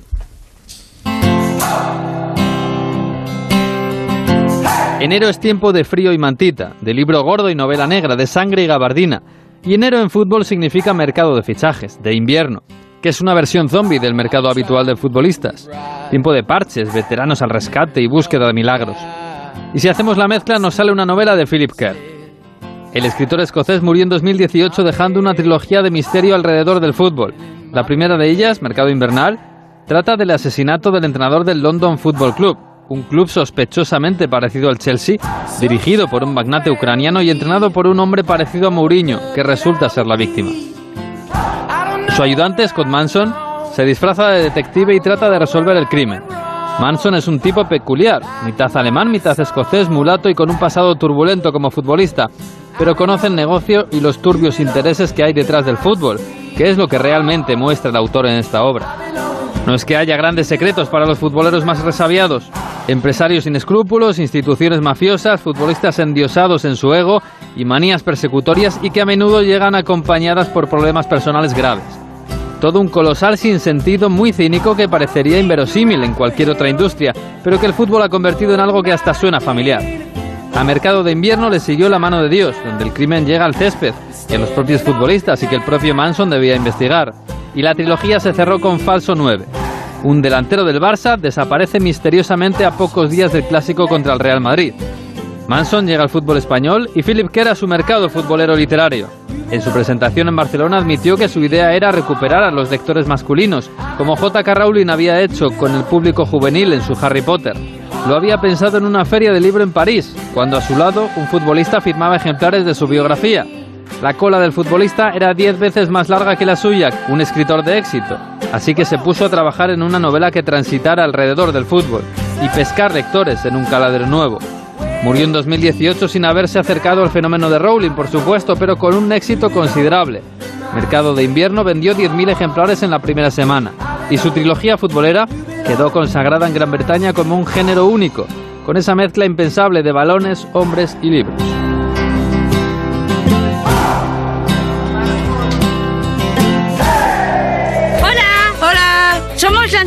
Campeonas. Queríamos decirte que aunque cambiemos el básquet por fútbol y los campeones por campeonas, hay cosas que no cambian. Como que cuando juegas a cualquier lotería de la 11 ayudas a que miles de personas con discapacidad tengamos una vida mejor. Bueno, y nosotros somos más guapas. Eso también es un cambio. 11. Cuando juegas tú, jugamos todos. Juega responsablemente y solo si eres mayor de edad. Mientras que muchos quieren ver la vida de color de rosa, cuando se trata del alquiler todos buscan el naranja. El naranja de la puntualidad del cobro de la renta, el de la morosidad cero, el de la calidad de servicio, el naranja de alquiler seguro. Si quieres ver la vida de color naranja, entra en alquilerseguro.es. Alquiler seguro, el color del alquiler. La cultureta. Bueno, vamos a hablar de Chateaubriand. No vamos a recomendar aquí cómo se cocina la ternera al horno, sobre todo después de estas fechas tan señaladas en la báscula, sobre todo señaladas en la báscula. Vamos a hablar de François René de Chateaubriand, que como nuestros culturetas saben, tuvo como iniciativa editorial insólita la idea de publicar sus memorias de ultratumba, es decir, una crónica de su vida, un poco entre aquí y allá, entre la poesía y la prosa, a propósito de las experiencias traumáticas de la revolución, del conocimiento que tuvo de Napoleón y de esa posición casi inverosímil entre admirar al condotiero corso, pero criticarlo, defender la monarquía, pero convencido también de que el reino tiene un poder preexistente a las leyes, partidario de la libertad de prensa y a la ley del sistema representativo. Una posición difícil la de Chateaubriand durante toda su vida y durante toda su obra. Decíamos que llegó a un acuerdo editorial para que las memorias se publicaran después de su muerte. Se granjeó a cambio un contrato sustuoso, una renta, así se lo consintió la editorial, pero tampoco pudo evitar que se filtraran a través de la distribución de estas experiencias biográficas en gacetillas y en cuadernos. Trascendieron antes de su muerte las memorias de ultratumba de Chateaubriand. Y las mencionamos porque Rosa Belmonte nos advertía de la coincidencia también editorial de otras memorias o de otros diarios que están formando parte del el hervidero cultural, vamos a llamarlo así. El hervidero cultural me, me, gusta mucho. Voy a garantizarme una serie de tópicos para seguir Venga. desempeñando la función. Eh, son los diarios de Rafael Chirves, por ejemplo, que los publica Anagrama y que estaba previsto que fueran póstumos. Y lo que no estaba previsto era la repercusión que iban a adquirir, ni su ajuste de cuentas, consigo mismo también, ¿eh? pero desde luego con grandes luminarias de las letras españolas y no solo españolas, la ferocidad con la que ataca Arturo Pérez Reverte o Eduardo Mendoza, su inquina hacia Enrique Vilamatas o hacia Roberto Bolaño. También la forma en la que describe la simplicidad de Belén Gopegui o ese cosmopolitismo de pie forzado de Muñoz Molina. Estos son unos diarios, estas son unas memorias, hay otros de Patricia Highsmith. Los publicará Anagrama, por cierto, los de Patricia Highsmith también en mayo, pero entre tanto se han publicado Estados Unidos y se ha hecho una especie de compendio para dar forma a 8.000 páginas, dibujos y fotografías que se han quedado en 1.000, Sergio, tranquilo, solo en 1.000. Las de Chateaubriand creo que son 3.000, ¿no? Según el tamaño de la letra. ¿eh? Hombre, y en la, en la Pleiad, en la Pleiad eso ocupa nada, son, son tres deditos de grosor, también te lo digo. Así es que se nos acumulan las memorias, los diarios, los ajustes de cuentas y vamos no a hablar tanto los de Chateaubriand, que desde luego se podría hablar de ellos mucho tiempo, por la actualidad que tienen, por lo relevantes que son, pese a haberse concebido fuera de un tiempo y un espacio que no es el nuestro, sino vamos a empezar por los de Chirves, ¿no? que, que digamos son los más polémicos. Eh, Sergio, ¿tú los has leído? ¿verdad? No, no, no, no, que va, no, porque más me, me quiero me quiero resistir porque no Di- pero entonces di no, como, como Guillermo, no. No, no, no, pero no diré nada de truño, no usaré, no usaré ese tipo de lenguaje en, en este programa. Eh, no, creo que creo que Rosa sí que lo ha leído. Yo solo quería hacer un apunte sobre, sobre la voluntad. Están también los de los de Marseille que se publicaron también hace, hace cosa de ¿Es un verdad? año también, y que también con, con notita para ser publicados póstumamente, que es que los de- una edición preparada por él que lo deja. Yo esos paquetes bomba que dejan algunos escritores para después de muerte no lo termino de entender. O sea, ¿qué inquina tienes que tener tú con el mundo? O sea, primero para que te importe lo que pase después de que tú te mueras, que ya es mucho. Quiero decir, ya es tener un concepto Sí. de la posteridad totalmente. eh, Vamos, trastornado, o sea, que, que debería haber sido tratado psiquiátricamente con pastillas antes, yo creo. Y después, eh, ¿qué necesidad tienes de, de incomodar y de fastidiar a gente y, de, y a, a gente a lo mejor que te ha admirado mucho en vida y que ha dicho cosas y con la que has tenido relación? Decirle, decirle a- a- ya después de muerto, de- cagarte en ellos directamente, ¿no? Porque eh, no entiendo esa motivación. Creo que tiene, hay algo oscurísimo y una inquina tremendo y no son los diarios que me interesan. A mí me interesan mucho más otro tipo de diarios de los que hablamos luego, pero vamos, empecemos con los de Chirves. Además, yo creo que Rosa se los Bueno, ha los leído. de Chirves Sí, a no- mí me no- pasa como Sergio, tengo que decir que estoy totalmente de acuerdo, que no es el tipo de diarios que me interesan especialmente. Bueno, pero dependerá de lo que cuenten y cómo lo cuenten. Tampoco vamos a renunciar a la categoría. Lo que le Yo molesta a Sergio, lo que le molesta a Sergio es que eh, Ah, Chirves... me, me, me- me cita. No, Ah, vale. no.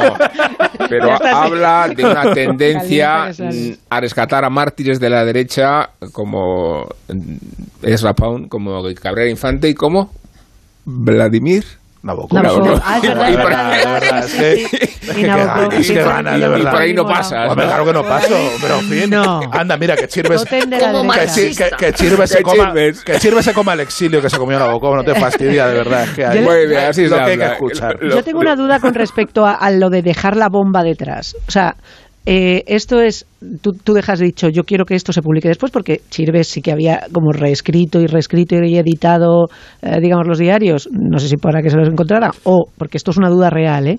Eh, de cómo funciona el mundo editorial. Primero, ¿cómo lo dejas? Eh, porque él tiene un albacea eh, literario que se llama Juan Manuel Ruiz, que al parecer la lió pardísima el día de la presentación del libro porque Ah, estaba completamente en Baltasar. contra de la persona que ha hecho el prólogo. Entonces, lo que yo no entiendo de esta situación es, tú dejas un albacea y dice, ¿para qué te dejo yo? Al, al- no lo sé, ¿eh? lo Pero digo el desde, el, albacea- ba- desde el el- el- absoluto desconocimiento pero el del mundo editorial. no es quien gestiona, quien tiene La los edición. derechos, ¿no? Ni, ni el propietario de los derechos. Pero los Quiero decir, derechos, ¿tú los has vendido los diarios? No, eh, los derechos los tienen tus herederos.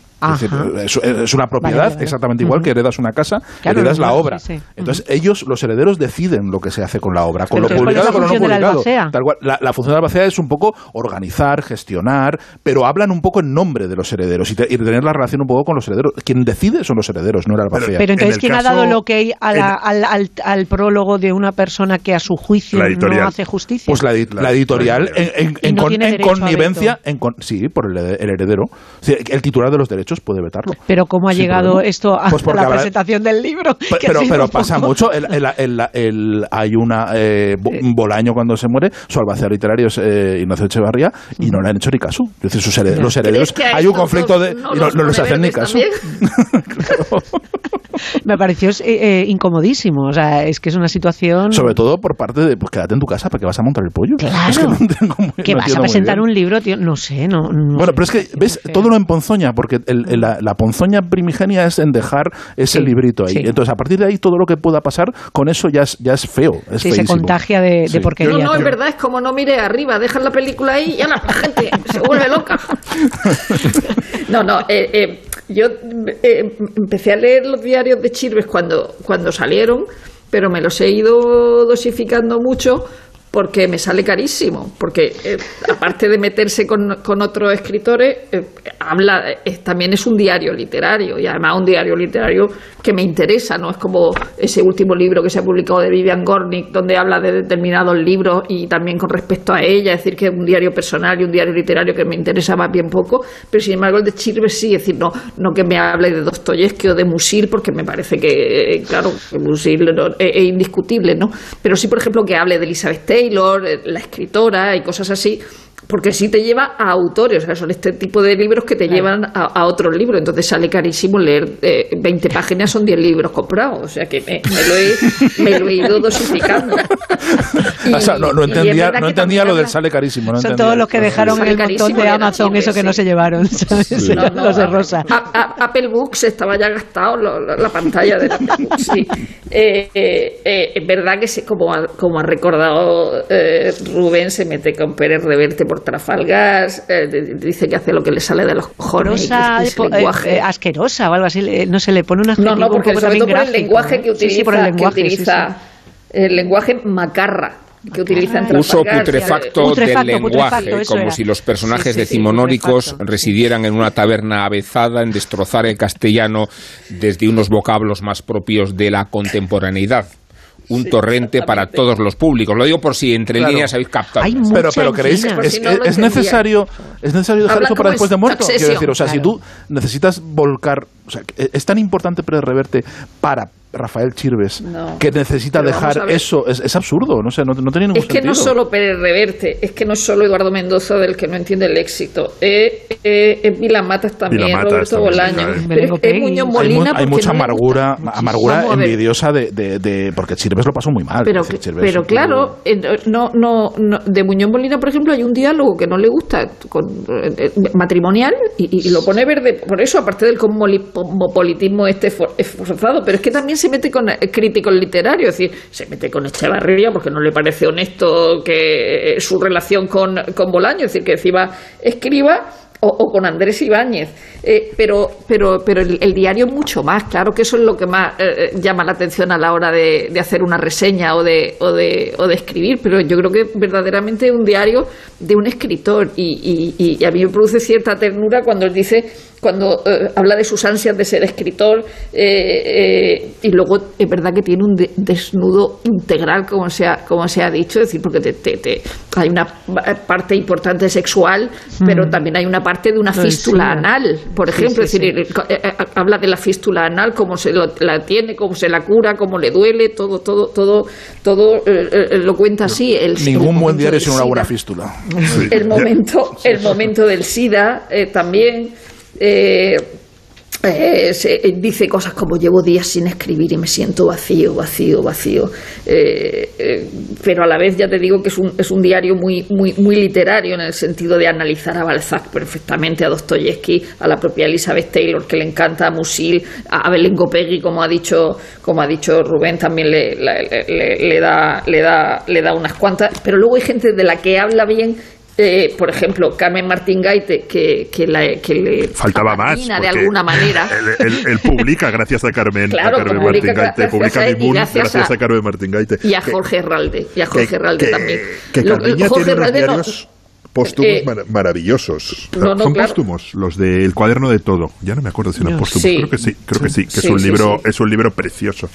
Pero bueno, en cualquier caso yo creo que la, que la, la sorpresa o, la- o- eso, porque sí me ha pasado durante estos meses que alguien te decía, ¿has visto los diarios de Chirve?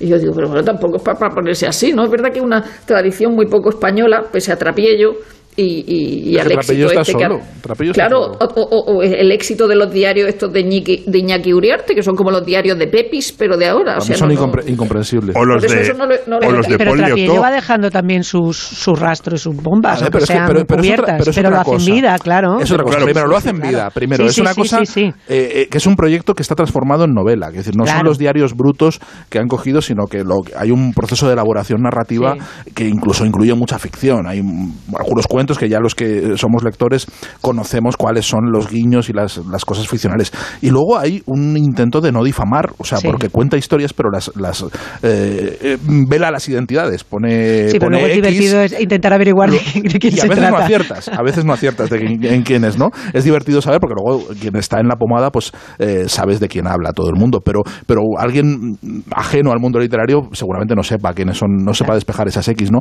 Eh, lo- porque lo importante es la historia que cuenta, lo importante es la anécdota, lo importante es el... el- no, no hay... No hay una bilis, no hay un encono Sí, constante. porque de verdad como que lo importante como- en este en, en los diarios de Chirves es la parte literaria, que lo otro es lo que llama la atención, pero es decir, y- y- es verdad que eh, eh, cuando habla por- cuando publica su primera novela, porque los, los diarios van del 85 al 2005 antes de, de Crematorio, entonces habla de Mimún y la, y la crítica que le hacen en Babelia, que lo hace polvo, es decir, cuando Carmen Martín Gaite le decía que era una novela, novela estupenda, ¿no? Es, decir, a mí me Es una novela lo- estupenda. Estupenda, claro. Y, la, y, lo- y la- ya te digo que la mejor parte del, del diario es lo que tiene de literario. Y luego, eh, claro que, que tiene sexo, eh, tiene fístulas, pero, eh, por ejemplo, a mí la parte amorosa, la del amor este destartalado y, y, y arrebatador, Culpable, es, es lo que me pone, lo que me pone un poco eh, eh, más pudorosa, mucho más que las escenas de sexo, ¿no? Oye, este, este, Pero- este año se han publicado los, los diarios de, de André Gide en, Sí. en español, en dos tomos, y son unos diarios maravillosos. Claro. Maravillosos, maravillosos, muy, muy íntimos también. Son unos ¿Los diarios muy de, íntimos. ¿Los de Polio Top se publicaron el año pasado o el antepasado? Que El publicaron una, de- selección. De hace, de hace años, ya dos o tres años, por lo menos, sí, pero los, de- los de Guide los han publicado, los publicaron en 2021. y es una maravilla, es Claro, una gran obra, es una gran obra también. literaria. Son- Son, son- gente que dice en sus memorias o en sus diarios cosas que no dicen en sus novelas. He mencionado antes el hecho de que se publican en Estados Unidos los de Patricia Highsmith. Highsmith. El contexto es el centenario de su nacimiento. Eh, leí en la crónica que escribía Iker Sirdeos en el país para saber de qué tratan. Cuenta que el conjunto permite asomarse a dos motivaciones existenciales, la escritura y el sexo, de una de las autoras más impenetrables de la literatura moderna, campeona mundial de la misantropía. En los diarios, Highsmith levanta acta de su vida social, sus líos con decenas de mujeres, la sucesión interminable de martinis y resacas, los viajes, los coqueteos con la depresión y los hitos editoriales y cinematográficos de una exitosa carrera. En los cuadernos anota pensamientos sobre todo religión, amor, comida, política y sus dientes, ajuste de cuentas consigo misma y agudas reflexiones literarias en torno a su trabajo como escritora y su pasión de lectora. También como buena diarista, elabora teorías sobre el sentido y el propósito de llevar un diario y la historia, por lo general, pasa de largo. El 7 de diciembre de 1941, a la frase Japón declara la guerra a Estados Unidos, sigue esta otra, miserable en clase hasta que he hablado con Helen a la una y media. Y en mayo de 1968, mayo de 1968, escribe, lo peor es la interrupción del servicio postal. yo, creo que, yo, creo que la- yo creo que lo de Patricia Highsmith, eh, lo que desde luego eh, ha trascendido, por lo menos hasta. Yo no, la- no- ni siquiera los he ojeado en, en inglés y tengo unas ganas eh, tremendas. Eh, pero sí que. en lo que- primavera, pero en la ¿esto primavera, en ya. Pero. No, me los, me los compraría en inglés, eh, pero, pero es una cuestión de tiempo ya. Eh, porque me los voy a leer, o sea, es que es- es- me, me- me entusiasma. Pero sí que lo que. Lo, lo- lo- digamos, lo que más ha trascendido, creo yo, ha sido esa, ese intento o, o esa simplemente sugerencia de que se podían en algún momento eh, mutilar los diarios eh, para hacerla pasar por algo que no es. O sea, el, el hecho de que fuera o que eh, hablara con contundencia en sus post- posturas antisemitas, racistas, homófobas, eh, con esa libertad que uno tiene cuando escribe Oye, su propio es que no le diario, ni se los había portugueses. Esto es Claro, que volvemos a Joan Rivas. Claro, se había sugerido que de alguna manera se podía rebajar el nivel de inquina o de, o de contundencia de sus comentarios para eh, que no hubiera, pues eso, un, un- backlash, como se dice ahora, una, una reacción en contra a, a la publicación, lo cual me parece ya mm, de, de locos. O sea, Yo de no sé, locos, yo como, no sé. como Patricia Highsmith creo que es, no sé si mi escritora favorita, pero sin duda una de mis escritoras favoritas. Me he leído, yo creo que poca gente ha leído tantos, tantos libros y a veces tantas veces como El temblor de la falsificación, la que transcurre en, en Hammamet. Y, y después de haber leído bastante sobre esos diarios, la crónica de Iker, que era estupenda, pero también en, en, en prensa americana, no, no sé si me apetece leerlos. Ya me leí una biografía de ella. Es que es muy Va, pero es que donde, los diarios... donde aparecía como un, como, como un ser monstruoso y a la Es vez fascinante. La, experiencia, es- claro, es- esa autobiografía acababa con una frase que decía: brindo por todos los demonios, por Sí. las lujurias, pasiones, avaricias, envidias, amores, frase. odios, extraños deseos. Y, y- y- y es, o sea, to- toda la, la- la perversión Debería ser que, el brindis que- de Pero a mí- que late en sus novelas. A mí eso me gusta. es- está en los, en libros. Cu- cuando se revela en los diarios, se revela una persona sin complejos eh. Y- monstruosa, y sí. monstruosa, pero, pero con, en fin, o reconciliada o, o en contradicción con su propia monstruosidad, pero, pero reflejar un papel. Eso me parece bien. Lo que me da tristeza de algunos Sí, diarios Chirves. póstumos literarios de Sí. Chirves es cómo revancha, sí. se camufla la envidia y la amargura de una vida, de, de- Sí. de una vida eh, de- de- de- donde uno ha considerado que no ha tenido que no ha tenido una, un reconocimiento que, que- que él creía que merecía y mientras veía que otros escritores sí que lo tenían y vuelca esa amargura en, un- en, un- en unos aparentes juicios literarios que no lo son. Mm. Entonces eso a mí sí que me produce mucha tristeza y mucho rechazo. Eso no, no, no puedo con eso. Pero el hecho de que Patricia Jaime cuente eh, sus pasotes me, me da marcha. Que eso sí que me, me parece que hay un, sea, una- una- es un ejercicio literario eh, muy interesante, ¿no? Que tiene que ver con, y con- son con la diarios, antes has citado los de Marseille, por ejemplo, y, y Marseille, que es un personaje que mm, no lo conocí, pero apreciaba mu- muchísimo el, el personaje de Marseille. Yo creo que los, los diarios póstumos de Marseille no, están no están a la altura. son- Pero los son- prepara él, son- que los deja Sí, preparados. Claro, pero son, son absolutamente an- an- an- anodinos. Son anotaciones de momentos- una agenda, ¿verdad? Son Sí, como anotaciones sí, de, de de anodinos. Lo, lo- lo de Chirves, que, que, no, que no he leído, pero sí he leído bastante, bastantes extractos, tiene una parte, como dice Rosa, cuando él se pelea con su propia literatura, muy interesante, y tiene la parte más morbosa. A mí, por ejemplo, el caso de Muñoz Molina, que le trata con esa displicencia cuando Muñoz Molina salió en su defensa, escribió aquel famosísimo artículo en el Claro, país es de, de, de- de en folio y medio defendiendo la obra de, Chirves frente a, frente a la crítica y faltaba más que pusiese bien a, a, a- a Carmiña, que realmente fue la que le, le, le Bueno, pues se ha librado de chiripa, Herralde. de chiripa ha y en, los diarios de Patricia Highsmith, el, el español, el español que aparece es Herralde, porque le invita al festival Sí, sí, de, sí, de- el- además de San es el- Sebastián y aparece en, en Herralde y Lali, su, Yo es, el, es, es el hilo que une a Patricia Highsmith con Chirves, es Con decir, que, que. Anagrama va a publicar en, Eso en, es. en- en marzo esto. Pero es verdad que, que Patricia Highsmith es una persona maravillosa para leerla en los diarios y en los libros, no para tenerla cerca. Es decir, cuando su propio eh, editor americano, Otto Penzler, dice es una persona mala, cruel, dura, imposible de amar y nada afectuosa. Y ella misma dice, una razón por la que admirar el coche acaba con más gente que la guerra. Bien, con esta interesante reflexión. Con esta interesante reflexión. Me vais a permitir que hagamos una pequeña pausa publicitaria porque no hacen sino amontonarse nuestros anunciantes en un programa de éxito como lo es este. La Cultureta, Onda Cero. Con el número 516, Ana. Con el número 517, María. Madre mía, pero ¿cuándo se acaba esto? Tú ten en cuenta que hay muchísimos campeones, entonces, claro. Pues llevamos aquí desde ayer. Es lo que tiene jugar a cualquier lotería de la ONCE, que cada día ayudas a que miles de personas con discapacidad podamos convertirnos en nuevos campeones. Y campeonas. Once, cuando juegas tú, jugamos todos. Juega responsablemente y solo si eres mayor de edad.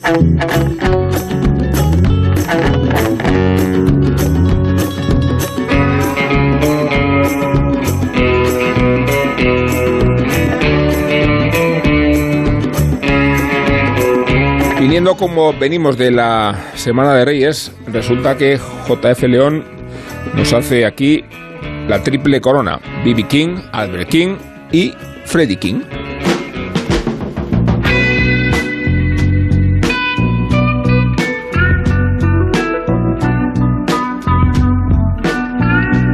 Pese al indulto mañanero de ayer, nuestro líder sigue haciendo gala de su desapego navideño e incluso reniega de los Reyes Magos. Intentemos convencerle al menos de la grandeza de los tres Reyes del Blues, los tres que lucen el apellido King.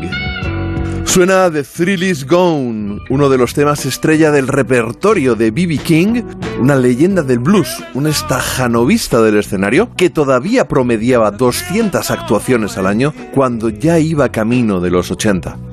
B.B. King es un guitarrista elegante y muy técnico, muy fluido, un solista superdotado con un ataque y un vibrato únicos. Además, convirtió a su guitarra en una de las más famosas de la historia. Su nombre, Lucille. The sound that you're listening to is from my guitar that's named Lucille. I'm very crazy about Lucille. Lucille took me from the plantation. Esta canción son 10 deliciosos minutos en los que parece que B.B. King dialoga con Lucille, algo que en realidad hace casi siempre, dejar de tocar mientras canta, introduciendo pequeños dibujos entre los fraseos de su voz. Y ahora uno de los mejores álbumes de la historia del blues, Born Under a Bad Sign, Albert King.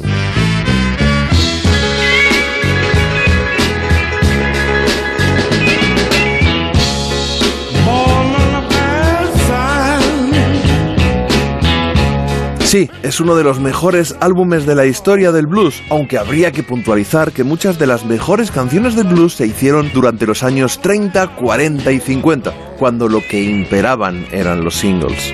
A diferencia de B.B. King, el apellido de Albert no era King, pero se apropió de él e hizo correr el rumor de que eran hermanos, para aprovecharse de la popularidad del primero. Incluso llamó Lucy a su guitarra.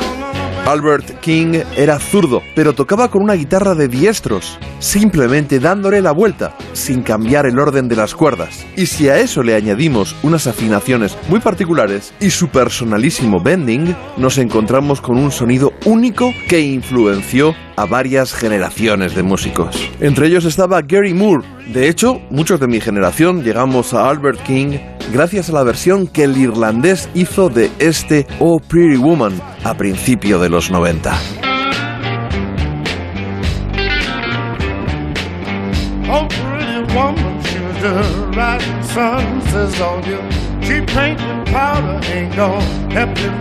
Y vayamos ahora con el tercer King, el más joven, también el que murió primero, el menos conocido de los tres, inexistente diría yo para el gran público. Hablo del tejano Freddie King.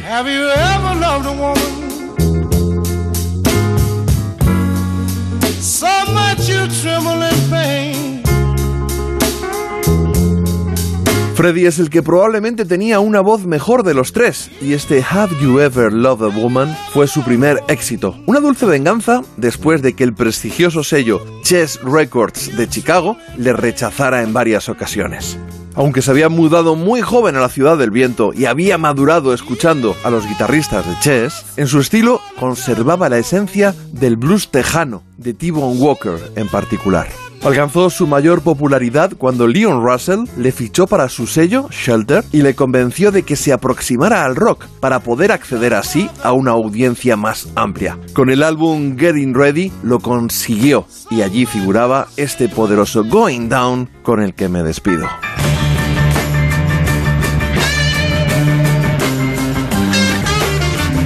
Bueno, no quiero que Guillermo Altares se vaya con malas sensaciones de este programa. se Pero, visto él sí quiere que nos vayamos con malas sensaciones. Verá cuando Él sí. publique Guillermo Altares sus diarios póstumos. contrariado y, y incómodo, por eso quiero darle oportunidad para que mencione sus referencias a las series y películas que ha visto antes de marcharnos, eh, que tienen que ver mucho con sus inquietudes. Desde luego, la clásica serie israelí, que no falta nunca en la cabecera Sí, de es Willy. de los mismos de es de los mismos de Fauda y es estupenda los policías en Filbit Eso la he visto, y, está muy bien. y está, está muy muy Yo bien la también la verdad visto, es una sí. historia de, de mafiosos muy entretenida y luego hay una buddy movie eh, australiana que se llama Upright muy sorprendente capítulos de, de media hora sobre una, un viaje en carretera por Australia Mm. muy muy graciosa muy reco- muy recomendable que descubrí en filming el otro día así por por casualidad Yo la abandoné, no sé si retomarla. No tiene pinta, ¿no? De que vuelvas. No, creo que no. Pero también abandoné a Anomalía, ¿eh? Que la he ¿Sí? citado ¿No antes. te gustó? Sí, no, no, sí me gustaba, pero ya estaba cansándome tantas cosas raras, de, de gente duplicada y, y la verdad es que la abandoné. Pero bueno, la retomaré, es así. Y luego eh, Sergio nos amenazaba con una serie sobre Kenny G. eh, No, no, no, un No, pero es un documental. documental, yo solo quiero ver. Es un ¿eh? El documental. que, que lo quiero ver. Sí, que Sí. hace HBO más hace una serie de Yo sí, documentales eh, musicales. Claro que si veo a Kenny G por la calle lo atropello. O sea, no, Claro, y si lo ves en el documental, otra. también. En eso estamos todos de acuerdo. Y si lo ves en el documental, también. Utilizo el coche de Patricia Highsmith. Aparece con, su- con sus ricitos. Pero qué horror, ¿no? Sí, sí, sí. Pero sí. además él se cree la hostia. Pero va en serio el documental. A ver, el documental es Va en serio. intentar entender, la tesis es intentar entender ¿Por qué lo ¿Por qué odian? le gusta por Kenny qué gusta Kenny G y por qué no no pero el odio ya se da por supuesto es por qué gusta o sea porque dice bueno todos odiamos a Kenny G dice mentira porque vende muchos discos es decir si, si todos les odiamos, ¿no? no es verdad dice pero sin embargo a todo el mundo parece gustarle ¿por qué gusta esta, esta basura? y entonces ese, ese es, ese es el, el planteamiento preguntándoselo al propio Kenny G ¿no? Y- La- y y está muy bien ¿Cómo defiende él esta anomalía? él- él- Hablando de él- Es que se cree Mozart. es que él se cree, él se cree un genio de la música. Que Ah. Claro, no va, no va a gustar si todo lo que hago es precioso. Claro, o sea, por supuesto, solo faltaría. Están los demás de jazz haciendo cosas feas y yo hago una cosa preciosa, estupenda, que, que- que llega a la gente. ¿no? Y Entonces, es Y que vende mucho. Y vende mucho. Y luego salen pues el crítico de jazz del New York Times, que no que es el, Sí. es el colmo del gafapastismo y del pijoprogresismo. Tú Imagínate, o sea, si, si hubiera una dictadura pijoprogre, el, el crítico del jazz del New York Times sería el presidente vitalicio, ¿no? Sería- y sale él hablando, explicando desde el desprecio. Es, es un, es una reflexión muy interesante sobre el gusto, eh, un poco en la línea de un libro que hablamos aquí hace años en la cultureta que se titulaba Música de mierda, Sí. que hablaba de Sí. Celine Dion, de por qué Sí. gusta Celine Dion. Pues Sí. eso es lo mismo, pero con Kenny G, ¿no? De, de por, por qué el mal gusto abunda tanto y por qué nos cuesta tanto entenderlo. Por cierto que aparte de un montón de pelis españolas, he visto también alguna serie española que se me había quedado para atrás y quiero recomendar a Ana Tramel el juego, la, la, el- la- la que dio Televisión Española que está basada en un libro de. Roberto Santiago, sí, que está adaptada por él y por Ángel Armero, en la que protagoniza a Maribel Verdú, que es un procedimental clasiquísimo, de estos que nos gustaría tener uno cada trimestre, y que está muy bien, que es una serie que está muy bien. Más series de estas, Televisión Española. Pues nos estamos yendo, ¿eh? Nos estamos yendo. Volvemos la semana que viene. Gracias a vosotros, a Sergio del Molino, a Rosa Belmonte, a Guillermo Altares, a Isabel Bacel. Gracias a Felipe Hasta la semana que viene. Y a Adiós, Nacho adiós. A- avisamos, ¿eh? Eh, Porque de vez en cuando hay que fijar canon y doctrina. Eh, la semana que viene hablaremos de un dramaturgo de cierto espesor que se llamaba Molière. Porque se Ah, un chaval nuevo. qui- 500 Chavales, que años. he oído, algo, algo me ha llegado. Y me tendencia. da la sensación de que el universo está pendiente de lo que pensamos nosotros sobre de Molière, amarillo. Claro. hablando de la Está la, la academia muy pendiente. ¿Quién se ríe La ahora? academia. Ahora vamos nosotros. Eso es. La Cultureta.